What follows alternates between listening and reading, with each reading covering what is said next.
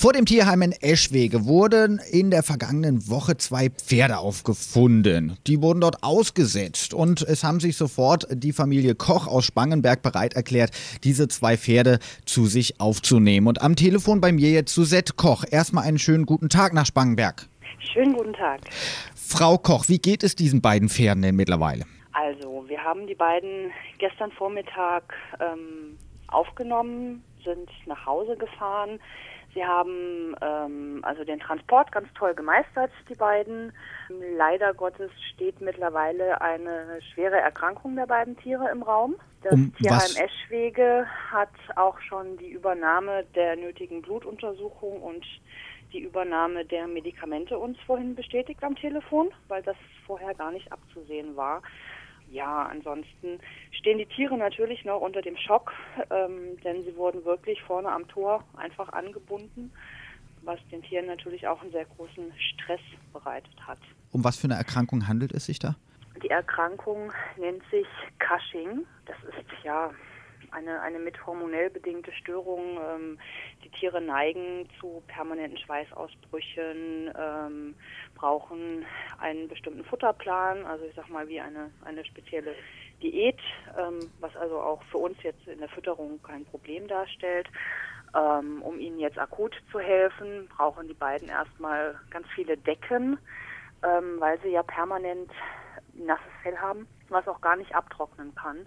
Und auf diesen Fall war von uns natürlich keiner vorbereitet. Also als wir ähm, das gelesen haben, haben wir sofort die Hilfe angeboten, sind hingefahren mit äh, ein paar Ballen Heu und ein paar Äpfeln für die Tiere und haben geguckt, ob die Aufnahme hier für uns möglich wäre. Ähm, da waren die Tiere gerade im Hundeauslauf drin und waren auch ein wenig geschwitzt, was natürlich auch unter, unter Stress und Aufregung vorkommen kann bei Tieren.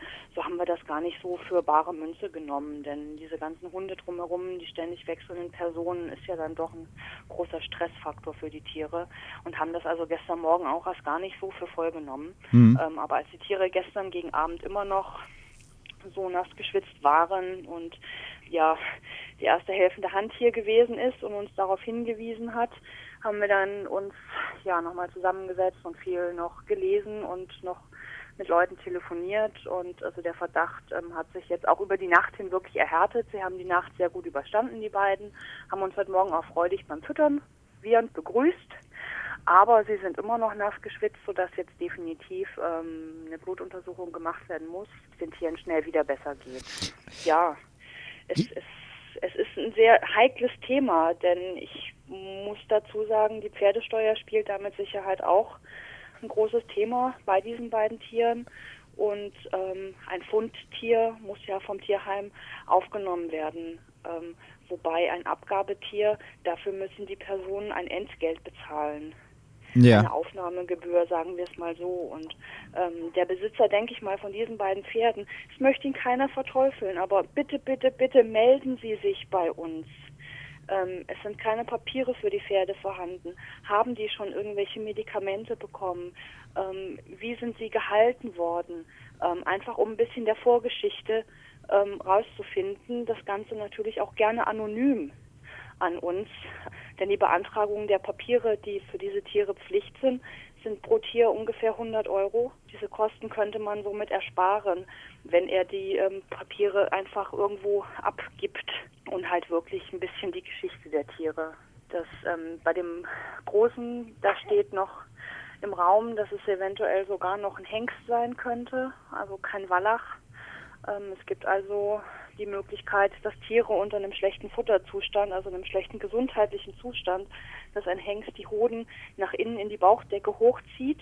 Mhm. Ähm, und das Verhalten, was dieses Tier an den Tag legt, zeugt auch von, von, von sehr großen Hengstmanieren. Also ähm, er beschützt halt die kleine Stute mit Argusaugen und solange man ihn nicht irgendwo, ja, ich sag mal, am Halfter, am Strick hat, ähm, kann man sich der Stute nicht nähern.